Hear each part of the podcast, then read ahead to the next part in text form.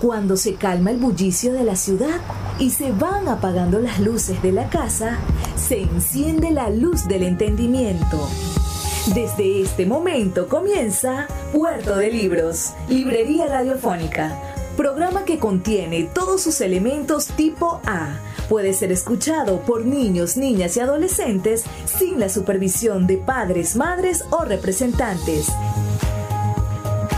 Comienza Puerto de Libros, Librería Radiofónica. Este programa llega a ustedes con el patrocinio de Puerto de Libros, librería de autor, ubicada en la vereda del lago y en el Teatro Varal de Maracaibo. Disfruta de los mejores libros a través de su página web puertodelibros.com.be. Sultana del Lago Editores, la única editorial venezolana que te ofrece el servicio de impresión bajo demanda para todo el territorio nacional. Conoce más de sus servicios en sultanadelago.com.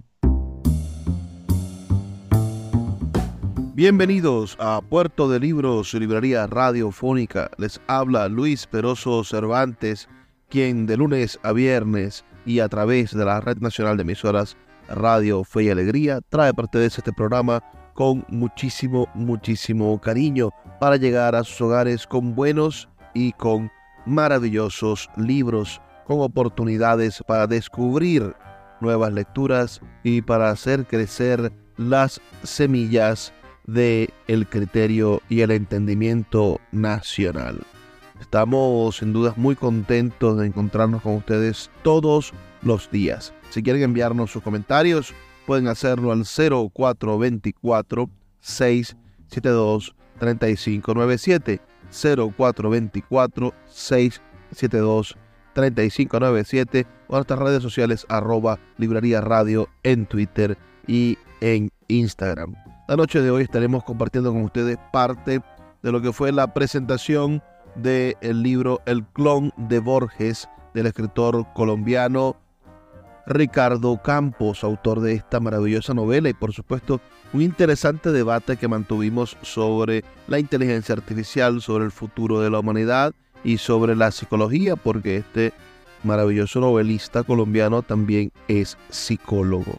Recuerden sus comentarios al 0424-672-3597 o a nuestras redes sociales arroba librería radio en Twitter y en Instagram. Y sin más demoras, bueno, escuchemos estas palabras, esta presentación del libro El clon de Borges que se desarrolló durante la quinta edición de la Feria Independiente del Libro de Maracaibo en el Teatro Varal de Maracaibo. La tarde de hoy tenemos el gustísimo de compartir con uno de nuestros autores preferidos, un autor verdaderamente excelente e inteligente, además de, esa parte de Colombia también tan, ilustrada. Y es sin duda un gusto, Ricardo, poder conversar contigo y decirte que, que, uno, que tu libro es uno de nuestros libros que, que más placer nos ha dado últimamente precisamente por, su nivel de ah, intelectualidad y por su gusto y, y, y, trastoque de la ironía. ¿Cómo estás, Ricardo? Un saludo para los que están aquí con nosotros en la feria y por supuesto para, para quienes se conectan a través de, esta transmisión. Eh, buenas tardes, ¿me pueden escuchar esta vez? Sí, estamos escuchándote perfectamente. Ah, bueno, perfecto. No, sí, buenas tardes para usted y para todos. Es un gusto estar aquí. Háblanos, Ricardo, un poco de ti. Preséntate con nosotros, háblanos de tus estudios, de tu recorrido como, como hombre de letras, para que quienes hoy están con nosotros te conozcan. Eh, bueno, eh, mm, usted me hizo una entrevista que, se publicó precisamente en la página de Sultana del Lago Editores al respecto, pues allí está lo fundamental, pero a ver qué puedo decir. Yo soy psicólogo de la Universidad Nacional de Colombia. Eh, después de eso hice una maestría en literatura. He publicado, me he movido siempre tanto en los campos de la psicología como de la literatura y en el campo de la literatura, pues he publicado eh, varios libros, he publicado tres novelas, eh, un poemario, eh, muchos cuentos dispersos en publicaciones nacionales e internacionales, eh, tres o cuatro libros de ensayo y crítica literaria. Últimamente, en el año, hace año y medio, eh, con un grupo de dibujantes de cómic de aquí de Bogotá, publiqué una novela gráfica que se llama Golgota. Yo hice el guion del, del cómic y ellos hicieron la parte gráfica. Eh, y bueno, me defino pues básicamente como un lector.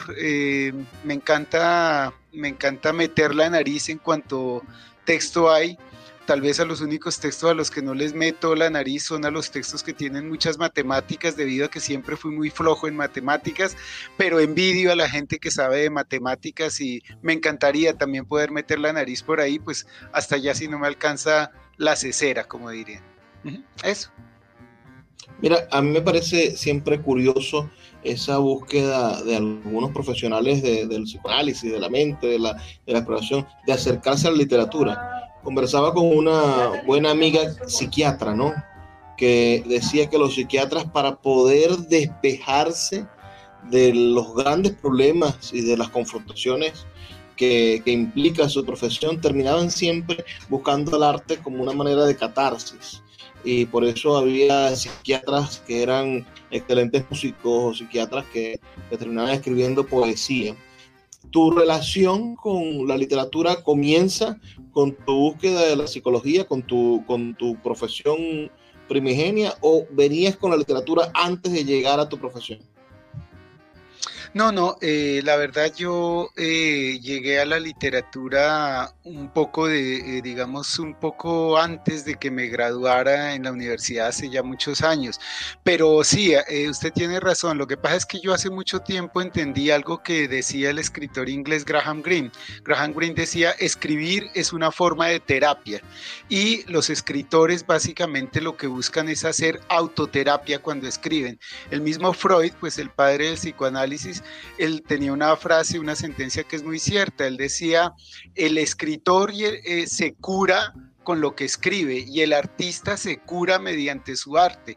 Y sí es un hecho, la verdad es que los estudios que se han hecho en psicología del arte y psicología del artista, si un artista o un escritor no pudiera escribir o pintar o hacer música, lo que fuera, acabaría en un manicomio.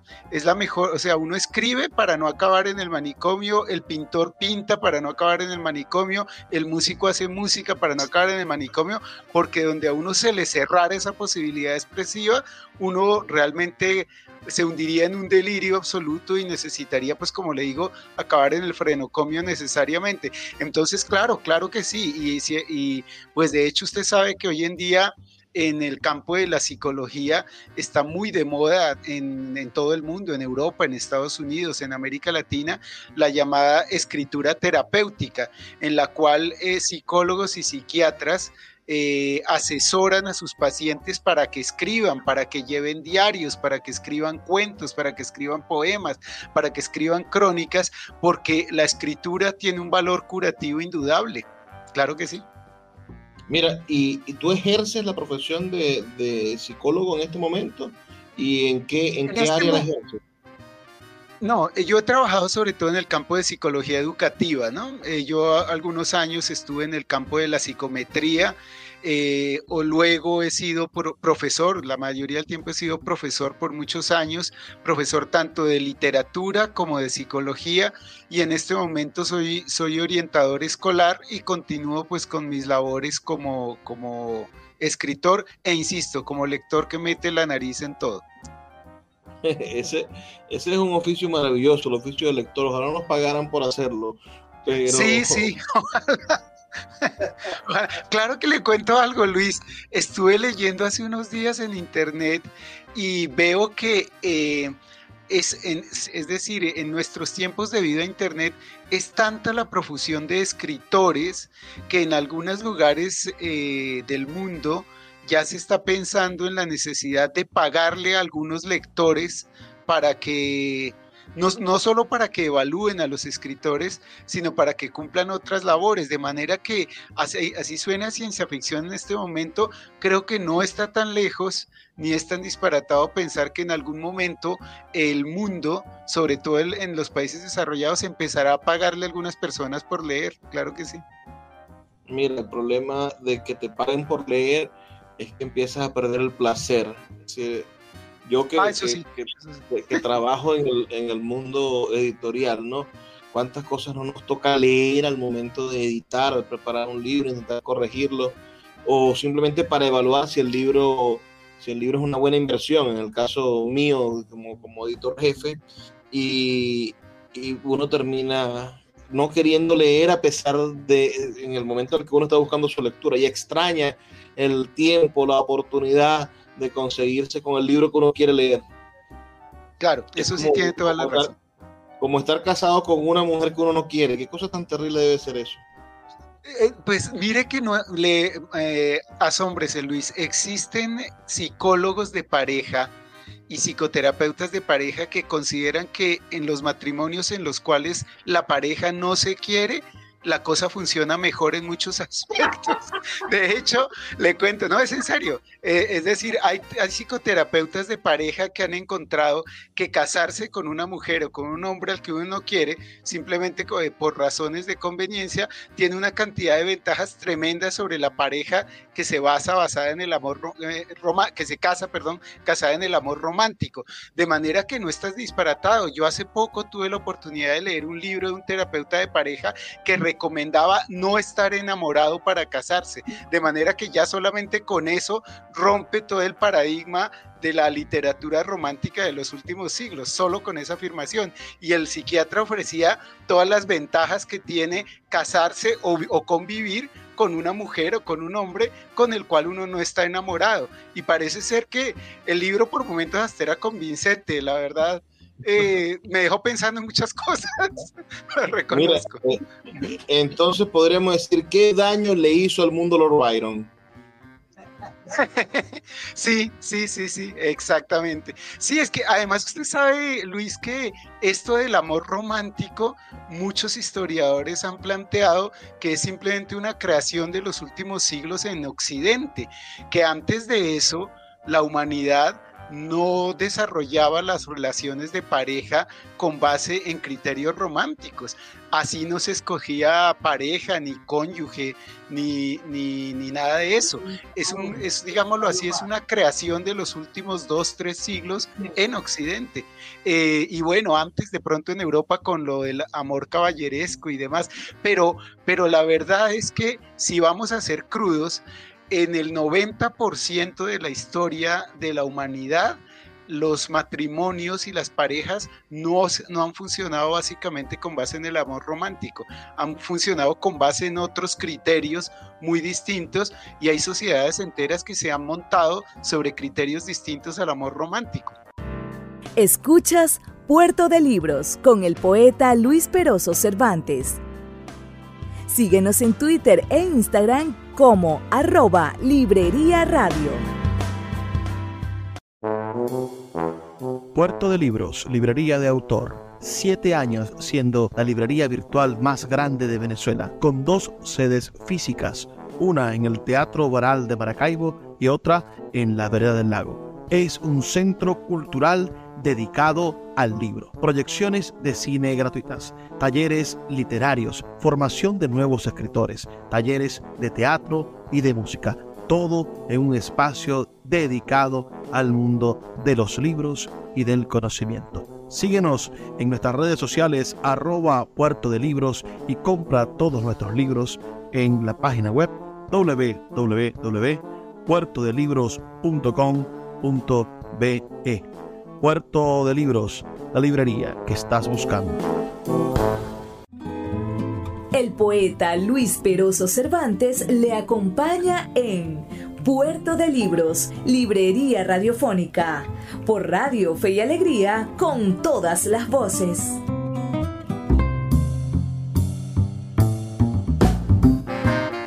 Seguimos en Puerto de Libros, Librería Radiofónica, esta noche escuchando la presentación del libro El clon de Borges de Ricardo Burgos, escritor colombiano y a quien deseamos por supuesto una, un maravilloso éxito con este increíble y maravilloso libro que nos permitió bueno, conocer tantos tópicos diferentes. Tuvimos también al maestro Alexis Blanco, quien tuvo varias intervenciones y preguntas interesantes, y al poeta Víctor Vielma Molina, quien es el homenajeado de esta feria, de esa quinta edición de la Feria Independiente del Libro de Maracaibo, que se desarrolló en el Teatro Baral de Maracaibo entre el 7 y el 16 de julio del año 2023. Sin más demora, sigamos escuchando esta interesante presentación y sus comentarios al 0424 672 3597 0424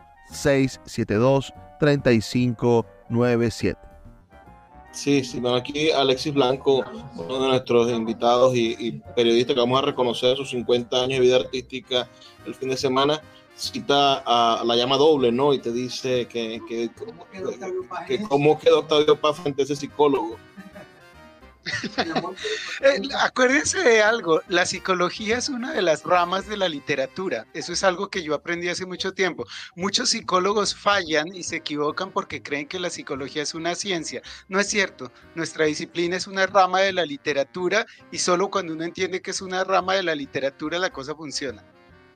Mira, yo leí aquel libro maravilloso, de Denis de Royemont, Amor en Occidente, y en ese libro, Denis de Royemont, bueno, concluye, después de haber estudiado toda la literatura occidental uh, sobre, sobre el amor, concluye que para Occidente la cosa está tan, tan enrevesada que la única manera de entender el amor real, que es el amor real, es el amor en el que uno de los dos se muere o termina trágicamente. Es decir, el amor real es el sufrimiento.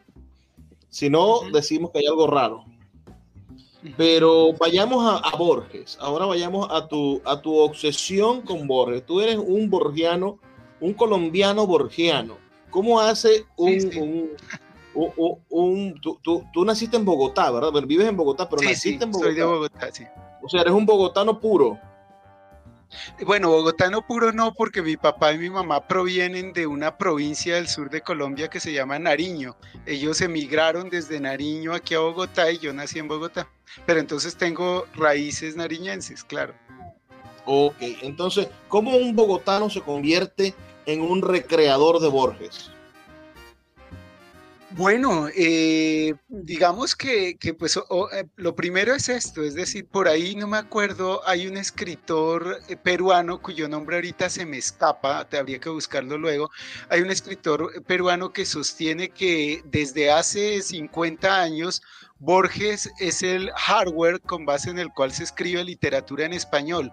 Yo estoy de acuerdo con eso. La verdad es que Borges montó un cableado eh, literario, estético, filosófico, eh, conceptual tan denso y tan eh, profuso y tan rico que la verdad es que lo que hemos hecho los escritores desde, desde que apareció Borges es básicamente sacar las consecuencias de los muchísimos recovecos que dejó apuntados Borges o senderos que dejó apuntados Borges.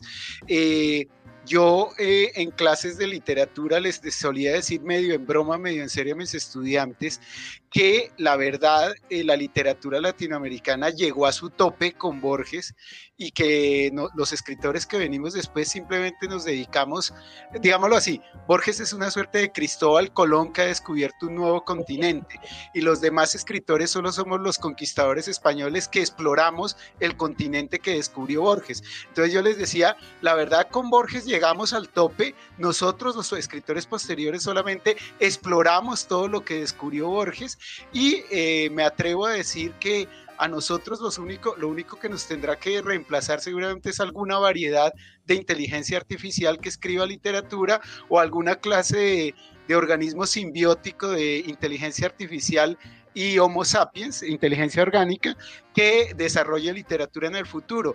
Yo, yo sí soy de los que creo que la literatura latinoamericana con Borges se acabó. Nosotros solamente estamos sacando consecuencias y a nosotros nos van a reemplazar, insisto, la inteligencia artificial que hace literatura o los simbiontes que en el futuro fusionarán organismos biológicos de escritores con inteligencia artificial.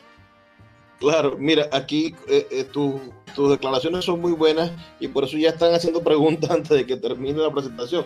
Alexi, Alex, tú mismo la pregunta. Uh, Bolaño, ¿qué te parece Roberto Bolaño y sobre todo con respecto a esa afirmación de que en Borges termina la literatura latinoamericana? ¿Qué piensas de la obra de Bolaño con respecto a ese acerto tuyo? Porque es un acerto... Eh, Siga, siga, por favor. Siga que no lo escuché. dile que es. Que, no, siga, siga, por favor. Siga usted, doctor Ricardo, siga usted. Bueno, listo. Eh, no, muy buena pregunta. Por supuesto, Roberto Bolaño es un gran escritor, pues ¿quién va a quitarle eso? Eh, pero yo tengo la impresión que Roberto Bolaño es, es, de nuevo, si imaginamos a Borges como Cristóbal Colón y a los demás escritores después de Borges simplemente como los conquistadores españoles que llegaron después, Cortés, eh, Jiménez de Quesada, eh, Pizarro, Valdivia, los que usted quiera, eh, el amigo Roberto Bolaño viene a ser uno de esos conquistadores españoles tipo Pizarro Valdivia o Jiménez de Quesada que exploraron lo que ya había descubierto Colón. En últimas, eh, de hecho, ese tono crepuscular que tienen, ese tono extraño, ese tono, como dirían los norteamericanos, sleep stream, de literatura rara, extraña que tiene Roberto Bolaño, a la hora de la verdad uno lo encuentra las raíces en muchas de las, de las obras previas que había hecho Borges en los años 30, 40 y 50 del siglo pasado, ¿cierto? Eh, digamos, yo soy consciente de que esta eh, tesis mía es eh, controversial, ¿cierto? Pero yo, yo no sé por qué razón a mí me sucede esto. De pronto es una perversión mía, lo reconozco porque soy un escritor perverso, eh, lector perverso más bien. Eh, yo, a mí me pasa mucho que leo nuevos autores y siempre llego a la misma conclusión. Ah, esto lo hacía Borges en 1930 en tal parte. Ah, esto lo hacía Borges en 1940 en tal otra parte. Ah, esto ya lo está haciendo Borges en 1950 en otra parte. Casi siempre todo acaba remitiéndose a trucos descubiertos por Borges que naturalmente son desarrollados o ampliados por una serie de nuevos escritores. Eh, Sí, insisto, bueno, no sé, yo, yo, yo todavía, todavía creo que la literatura en español eh, llegó a una cima pues muy complicada a partir de Borges, tanto así que ustedes saben que, que, en la misma Argentina hay todo un movimiento de escritores argentinos que proponen matar a Borges. ¿Y qué significa matar a Borges? Ellos son mismos son conscientes de que la literatura argentina, hasta que no se quite de encima el, eh, la gran figura patriarcal que significa Jorge Luis Borges, no va para ninguna parte nueva. ¿sí? Eh, puede resultar en ese sentido epigonal respecto de Borges. Eh, puede ser también que yo esté exagerando la cosa, sí puede ser. Eh, uno, uno ama a los escritores que le han ayudado a salvarle la vida y a mí Borges y la lectura de Borges me salvó la vida en un instante básico de mi vida, razón por la cual pues yo tengo un gran agradecimiento con él y con otro tipo de autores que, insisto, pues lo, que, lo que han servido es como, como terapia. Yo, yo sigo siendo psicólogo pese a todo, sigo creyendo que escribir es terapéutico, sigo creyendo que leer es terapéutico y naturalmente yo eh, sigo creyendo lo que decía Freud, de que hacer arte cura al artista. Querido Ricardo, uh, transpolemos el asunto desde la literatura, el mismo esquema suyo, encontremos el Borges, pero en el campo de los grandes maestros de la psicología, del campo de la psicología. ¿Quién es ese techo? ¿Quién es esa figura irrebasable como en literatura es para ti Borges? Bueno, le cuento que su pregunta ahí sí es mucho más complicada porque creo que en psicología no existe algo equivalente a un Borges. Existen muchísimos grandes pensadores, ¿no? Pues es que, bueno, aquí se nos iría la hora eh, mencionando eh, pensadores que van desde los anteriores a Freud, Freud pasando a todas las escuelas psicológicas y llegando hoy a autores como Stephen Pinker, el, psicólogo norteamericano, por citar solamente uno, que hay muchos más. Eh, de nuevo, eh, planteo esto, la psicología yo la veo como una variedad de la literatura y de las bellas artes. Y a mí me sorprende que cuando aparece un nuevo psicólogo o psiquiatra en el campo, en la disciplina, eh, generalmente son autores que lo que proponen es un nuevo enfoque para pensar eh, la conducta humana o la mente humana o la personalidad humana. Eh, yo le podría más bien contestar eh, a un autor que a mí me, me gusta mucho, eh, hay un psicoanalista canadiense que ya murió hace muchos años que se llamaba Ernest Becker, era canadiense. Él escribió un libro clásico que se llama La negación de la muerte, lo recomiendo. Es un magnífico análisis, una síntesis maravillosa de psicología, antropología, filosofía, sociología, Neurología y Bellas Artes, un libro portentoso en el que básicamente Ernest Becker, que es de estirpe psicoanalítica, reformula muchas de las teorías clásicas del psicoanálisis y llega a la conclusión de que toda la cultura humana ha sido creada para negar la muerte. Eh, hemos inventado la literatura para negar la muerte, hemos inventado la ciencia para negar la muerte, hemos inventado la religión, el amor, eh, y cualquier actividad para negar la muerte. Y a partir de esa tesis básica, él eh, descubre básicamente cómo eh, toda la vida humana no es una, un andamiaje montado para tratar de superar ese trauma, el mayor trauma de todos, que es morir. Mm, aunque parezca increíble, Becker en ese libro hace afirmaciones como que la gente hace rock para negar la muerte. Y en principio uno pensaría que los rockeros no, no hacen rock para negar la muerte, eh, pero la verdad es que su libro lo muestra y muestra que hacemos literatura y arte y ciencia y filosofía para negar la muerte. La cultura es básicamente una estructura creada, una megaestructura creada para negar el hecho de morir y el trauma que nos causa la muerte, el mayor trauma de todos. Por ejemplo, ese psicoanalista, Ernest Becker, es de las de las cimas, pues de los, de los aconcaguas, de los Everest que existe en el campo de la psicología desde mi punto de vista. Aunque hay que aclarar que Ernest Becker, eh, aparte de psicoanalista, es antropólogo. Síguenos en arroba Librería Radio. El poeta Luis Peroso Cervantes le acompaña en Puerto de Libros, Librería Radiofónica, por Radio Fe y Alegría, con todas las voces. Estamos en Puerto de Libros, Librería Radiofónica. Soy Luis Peroso Cervantes. Les recuerdo todo esto porque estamos escuchando la presentación del libro El clon de Borges de Ricardo Burgos, novelista y psicólogo colombiano que nos hizo el inmenso honor de participar en la quinta edición de la Feria Independiente del Libro de Maracaibo que se transmitió por supuesto a través de mi canal de YouTube Luis Peroso Cervantes. Ustedes además podrán encontrar no solamente estas maravillosas actividades que hacemos constantemente en la ciudad para promover el pensamiento literario, sino también podrán encontrar mis podcasts. Tengo por allí a este, este programa, Puerto de Libros, que sale allí todos los días. También tenemos un podcast llamado Ni tan calvo ni con dos pelucas. Tenemos un podcast llamado eh, Reverso y el podcast 7 de la mañana, las 7 ideas para cambiar nuestro mundo, nuestra realidad. Cada mañana 7 ideas, una de siete ideas, son siete ideas a la semana. Así que vamos a continuar con este eh, programa de la noche de hoy. Estamos escuchando la presentación del libro El clon de Borges de Ricardo este, Burgos.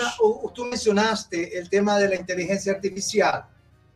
Eh, en el campo de la psicología de nuestro tiempo, ¿cómo percibes tú, cómo avisoras tú que pueda, hacia dónde vamos con todo este nuevo fenómeno a este nuevo pequeño tsunami de, que ha generado la irrupción intempestiva y fuerte de la inteligencia artificial como una cosa que llegó para quedarse. Sí, usted sabe que hay mucho, todavía no hay una respuesta definitiva, de hecho los expertos en el tema están eh, divididos. Cuando usted lee sobre el asunto, hay muchos expertos mundiales que dicen que esto es el apocalipsis, mientras que otros dicen que no, no es el apocalipsis, sino el amanecer de una nueva era que al contrario potenciará a la humanidad. Eh, no sabemos realmente qué va a pasar. Eh, a ver, si le creemos a los, a los de la teoría del apocalipsis, la irrupción de la inteligencia artificial es el primer paso en la sustitución del Homo sapiens. El Homo sapiens estaría viviendo sus últimas décadas o sus últimos siglos y con la irrupción de la inteligencia artificial ya está aquí el primer ser poshumano que desbancará al, Homo sapiens. Hay muchos pensadores dentro, dentro de esa línea, pero otros al contrario han llegado a la conclusión de que lo que va a ocurrir es que hacia el futuro esa inteligencia artificial nos hará compañía. Por decirlo así, la inteligencia artificial es un nuevo ser consciente, vivo y consciente que acompañará al Homo sapiens en este planeta. Y entonces, desde ese punto de vista, al contrario, vienen buenos tiempos para nosotros porque por fin hemos encontrado nuestro alter ego. La inteligencia artificial sería una inteligencia que no solo es pensante, sino sintiente y al mismo tiempo podría potenciar tanto a, la misma inteligencia artificial como al, al, Homo sapiens. Ellos son los que hablan de la simbiogénesis, hablan de que lo que habrá es una fusión de la inteligencia artificial con nosotros, los Homo sapiens, y aparecerá una cosa nueva que todavía no sabemos ni siquiera qué es. En todo caso, si es claro algo, tengan razón los de la tesis del apocalipsis, como tengan la razón los de la tesis de que es una nueva era y que no hay que tener miedo. Si estamos dando los primeros pasos en una nueva etapa de la especie humana y de pronto son pocos los que se están dando cuenta de que hemos empezado a dar ya los primeros pasos, ya sea hacia el cielo o hacia el infierno, pero ya dimos los primeros pasos. Oh, gran respuesta. Gracias. Gracias.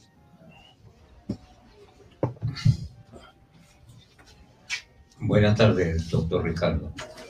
Buenas tardes. Eh, bueno, aquí sería, volviendo a Borges, Alfonso Reyes en cierta ocasión llegó a decir que Borges sencillamente era un hombre erudito. Eso decía mucho. Otra persona llegó a decir, no lo recuerdo con precisión, pero quién era, eh, que Borges sencillamente era un gran cronista que transformaba aquello en un cuento. La otra parte es que existen escritores de mucha altura en Latinoamérica. Entre ellos tenemos a su mismo García Márquez. Sí, sí, claro. Y la otra parte importante, nadie habla de Macedonio Fernández. Bueno, Borges era lo más grande. Bueno, entonces, a veces nosotros nos enfrascamos solamente en un escritor, en un hombre, y allí, de allí nos salimos, y a veces nos encadenamos en esa parte. Por ello es muy importante tener más amplitud en la apreciación, digo yo, no soy psicólogo, en la apreciación de un, de un escritor, de manera que poder escapar del escritor para ser yo. no sé si me hago entender. Esa sería mi parte eh, eh, de participación en este, en este asunto. Quiero preguntarle lo siguiente. Mm, ¿Su escritura realmente escapa a Borges? No, todo se encierra en él y no puede escapar? Bueno, eh, mm, a ver, antes que de contestarle, le diría un par de, cositas respecto a su comentario anterior. Eh, como le acabo de decir, en Argentina existe todo un movimiento que habla de que es necesario matar a Borges, lo dicen los mismos escritores argentinos. ¿Qué significa matar a Borges? Ellos mismos sienten que Borges es un patriarca que es muy grande, pero que es necesario superar e ir más allá, eh, de manera tal que eh, ellos son conscientes y me imagino todos en Latinoamérica somos conscientes de ese hecho. Respecto a lo que usted menciona de Macedonio Fernández, pues por supuesto, por Dios, Macedonio Fernández era un tipo, eh, Borges mismo siempre escribió de manera elogiosa de él y siempre dijo que era uno de los tipos más inteligentes y brillantes con los que había, se había topado en la vida. Y efectivamente uno lee cosas como el Museo de la Novela de la Eterna de Macedonio Fernández, es de un ingenio, un ingenio fabuloso, a veces incluso extenua, extenua, extenuante para el lector, pero sin duda es una, una gran obra y es un gran escritor. No, no, nadie, nadie está negando eh, lo, lo que, que, existan otros, otros escritores al respecto, eh, otros grandes escritores al respecto. Eh, lo que pasa, por decirlo así, es que eh, soy de los que piensa que nosotros somos de los que apenas estamos recibiendo la emanación directa de Borges. Borges al fin y al cabo murió en el 1986. Nosotros todavía en el siglo que viene vamos a estar de alguna manera eh, influenciados, queramos o no, por los descubrimientos y los hallazgos que hizo él. Y es obvio que con el paso de la historia las cosas pues eh, cambiarán. Eh, respecto a si uno es capaz de superar a los autores que ama, en este caso a Borges, por ejemplo, puede que sí, puede que no, ¿no? Eh, a ver, mm, existe una teoría muy antigua no yo no la comparto, pero sé que existe entre los psicoanalistas. Los psicoanalistas dicen que uno eh, toda la vida básicamente se la pasa repitiendo una serie de pautas inconscientes que aprendió en su infancia y lo hace incluso en el mundo del arte y que inevitablemente uno repetirá esas pautas inconscientes de su infancia hasta los 70, 80 o 90 años y nunca se da cuenta de eso. Eh, sí, es, muy, muy, muy factible. Eh, mm, digamos, también está el hecho de que, de que eh, a, veces muchos de los seguidores de Borges somos conscientes de la deuda que tenemos con él, mientras que otros no. Eh, es decir, eh, a menudo, como les digo, yo me encuentro muchas películas, muchos, muchas canciones, incluso obras literarias, por supuesto, que están influidas por Borges y curiosamente la persona no se da cuenta. Eh, a veces uno mismo les hace caer en cuenta, mire, esto que usted hace lo estaba haciendo Borges hacia 1930-40 y les muestra uno el texto y dicen, qué curioso, no lo sabía. Eh, yo tenía un profesor hace muchos años en la universidad que era amante de Nietzsche y él tenía una frase muy curiosa, él decía, en nuestra época todos somos nietzscheanos, así no hayamos leído a Nietzsche, decía. Todos somos nietzscheanos sin haber leído a Nietzsche, que era una forma en que este profesor quería decir, nuestra época ha asumido las tesis nietzscheanas de una manera tan abrumadora que incluso si usted, así usted desconozca Nietzsche, está pensando en los términos que él planteó. Bueno, creo que con Borges nos está ocurriendo, por lo menos en el ámbito de Latinoamérica, eso, tanto que me atrevo a decir algo, eh, parodiando a este antiguo profesor mío que hace milenios estuve en la universidad. En nuestra época, la gente es borgiana, incluso si no ha leído a Borges. genial, genial. Mira, uh, Ricardo, entremos en materia, porque mis compañeros no han tenido la oportunidad, quienes están hoy con nosotros no han tenido la oportunidad de leer, por supuesto, el clon de Borges. Así que haznos una sinopsis para que ellos se maravillen de la, del homenaje a Borges que le haces en tu novela. Eh, bueno, no, pues el clon de Borges como, eh, es, un texto eh, que siempre digo está compendiado en el título.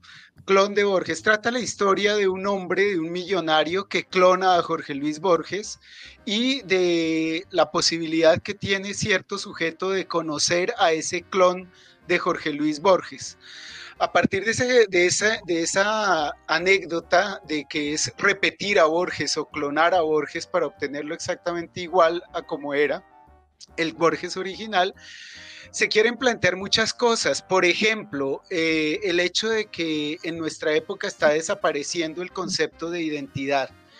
Eh, mm, Borges fue de los primeros que se dio cuenta que en, nuestro tiempo, a partir del siglo XX en especial, la identidad única e individual es algo que cada vez más se va a erosionar más y va a desaparecer más.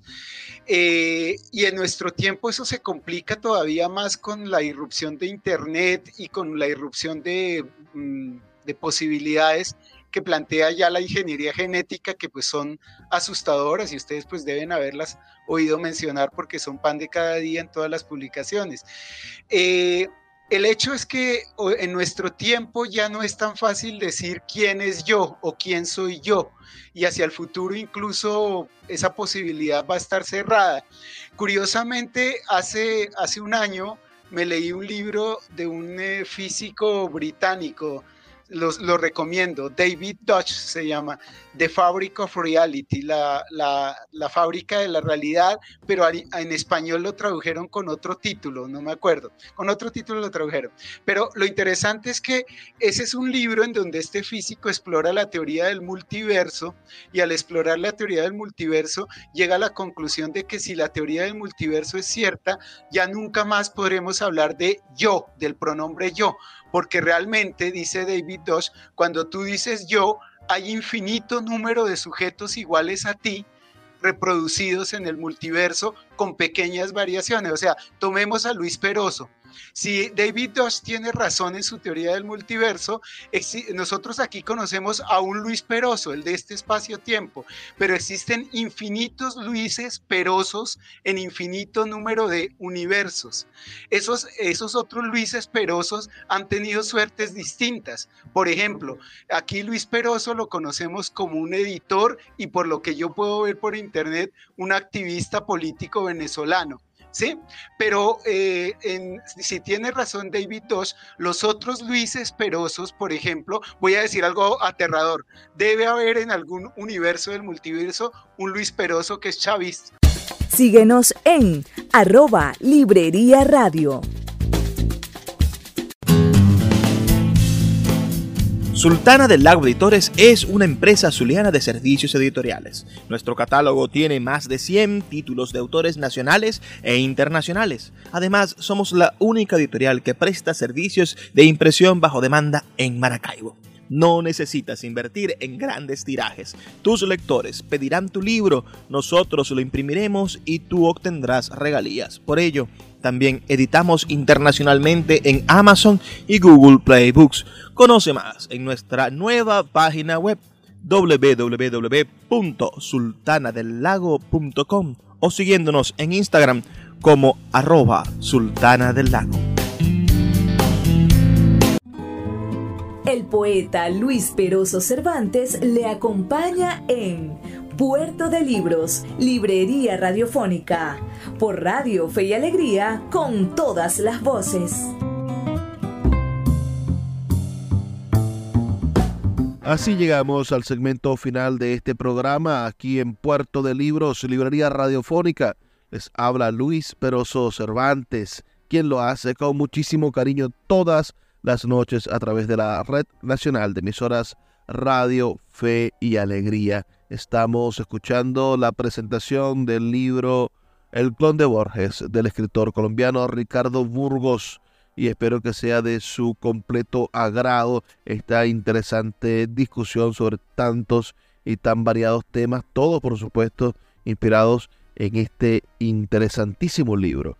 Así que les pido que nos envíen sus comentarios al 0424 672 3597 0424 672 3597 o a nuestras redes sociales arroba librería radio en Twitter y en Instagram. Y sigamos escuchando esta maravillosa presentación. Tiene que ser posible. Debe haber un Luis Peroso que eh, por decirlo así, eh, es un, un, escritor estilo Pessoa que escribe solito sin jamás publicar nada de lo que escribe. Debe haber un Luis Peroso que es millonario. Debe haber un Luis Peroso que es mendigo. Debe haber un Luis Peroso que es ministro de Educación. Debe haber un Luis Peroso que administra un burdel. Entonces, a lo que voy es a que, a que eh, si es cierto lo que dice David Dosh, él dice, no utilicemos el pronombre yo, porque cuando decimos yo, realmente somos un nosotros. Existen muchos Luis Esperosos y muchos Ricardos Burgos, lo que sucede, y muchos Borges, y muchos, eh, bueno, lo que usted quiera, eh, muchos Vladimires Putines y muchos Gustavos Petros en el universo. Entonces, a, lo que voy es a que en ese sentido, esa simple afirmación de David Dosh, si existe el multiverso, es absurdo utilizar el pronombre yo, porque tú no eres un yo, eres un nosotros, solo que no percibes a tus otros yoes que conforman el nosotros. Simplemente allí por ejemplo, esa teoría del multiverso erosiona brutalmente la idea de la identidad que tenemos en psicología, en medicina, en literatura, en ciencia. ¿Cierto? Eh, a la hora de la verdad, todo cambia a partir de allí. Y el tema del clon en literatura viene a recordarnos eso, que con la irrupción de la ciencia y de las, ciertos artilugios técnicos en el siglo XX, el pronombre yo está en crisis hacia el futuro es probable que desaparezca y tengamos que hablar de un nosotros permanente. Y además de eso, eh, nuestra identidad como tal, yo creo que se va a ver muy erosionada hasta que, hasta que quepa la posibilidad de desaparecer, ¿cierto? Eh, a eso es a lo que, entre, otras cosas, se refiere en último término el clon de Borges, aunque la anécdota, pues como les digo, es una anécdota sencilla. Un tipo que clona a Jorge Luis Borges para tenerlo y conocer qué pasa cuando uno clona a semejante escritor. Maestro Ricardo, y en ese juego de, en ese análisis del clon que ha hecho, ¿cómo encaja, por ejemplo, la metáfora del Pierre Menard? El, Pierre Menard, autor del Quijote, o sea, es Pierre Menard una suerte como de heterónimo, usted citó a Pessoa y sus heterónimos. Eh, eh, es muy interesante lo que está diciendo. Se va como que hacia una literatura que cuántica, estamos hablando de esto, ¿no? Sí, me gusta ese término suyo, eh, literatura cuántica. Muy buena, muy buena observación. Digámoslo así, antes de la irrupción del siglo XX y de la llamada literatura postmoderna, teníamos una literatura newtoniana. Hoy en día podríamos decir que vamos hacia la literatura cuántica, de la misma manera que en física el paradigma de Newton fue roto por Einstein y la teoría de la relatividad y todos los científicos que hablaron de la teoría cuántica, nos aproximamos hacia una teoría, hacia una literatura cuántica. Y nosotros aquí nuevamente estamos simplemente viviendo los albores de esa literatura cuántica y ese arte cuántico. que apenas estamos intuyendo hacia dónde nos lleva y es asombroso y de nuevo da miedo y al mismo tiempo atrae las dos cosas. ¿Usted ha ejercido el periodismo? No, no, no, no, nunca, nunca, jamás. ¿Cómo enfoca el rol de los periodistas en este tiempo con respecto a la divulgación de todos estos asuntos tan complejos, pero a la vez tan importantísimos y trascendentes como los son el multiverso, la inteligencia artificial, los chat GPT, toda una suerte de, de una sarta de neologismos. ¿Tú crees que cómo deberían hacer los periodistas para poder confrontar eso, hacer su trabajo en virtud de eso que está ocurriendo allí. Una sociedad, extendamos la palabra, una sociedad cuántica, una sociedad cuántica, un periodismo cuántico. ¿Qué piensa usted? Bueno, creo que para los periodistas la cosa eh, pues demanda mm, primero muchísimo trabajo, ¿no? Es decir, creo que muchos de los periodistas contemporáneos no están capacitados para dar ese salto cuántico ese término que nos hemos inventado hoy con ustedes. Sí, muchos periodistas yo diría que no, no están demasiado anclados en un paradigma previo que no les permite eh, dar ese, ese salto. Em, ¿qué, podría decir? Eh, fundamental, yo creo que para, para el periodismo del futuro, es entender eh, dos cosas. Uno, que el periodismo del futuro otra vez también se va a hacer, se va a hacer simbiotizado.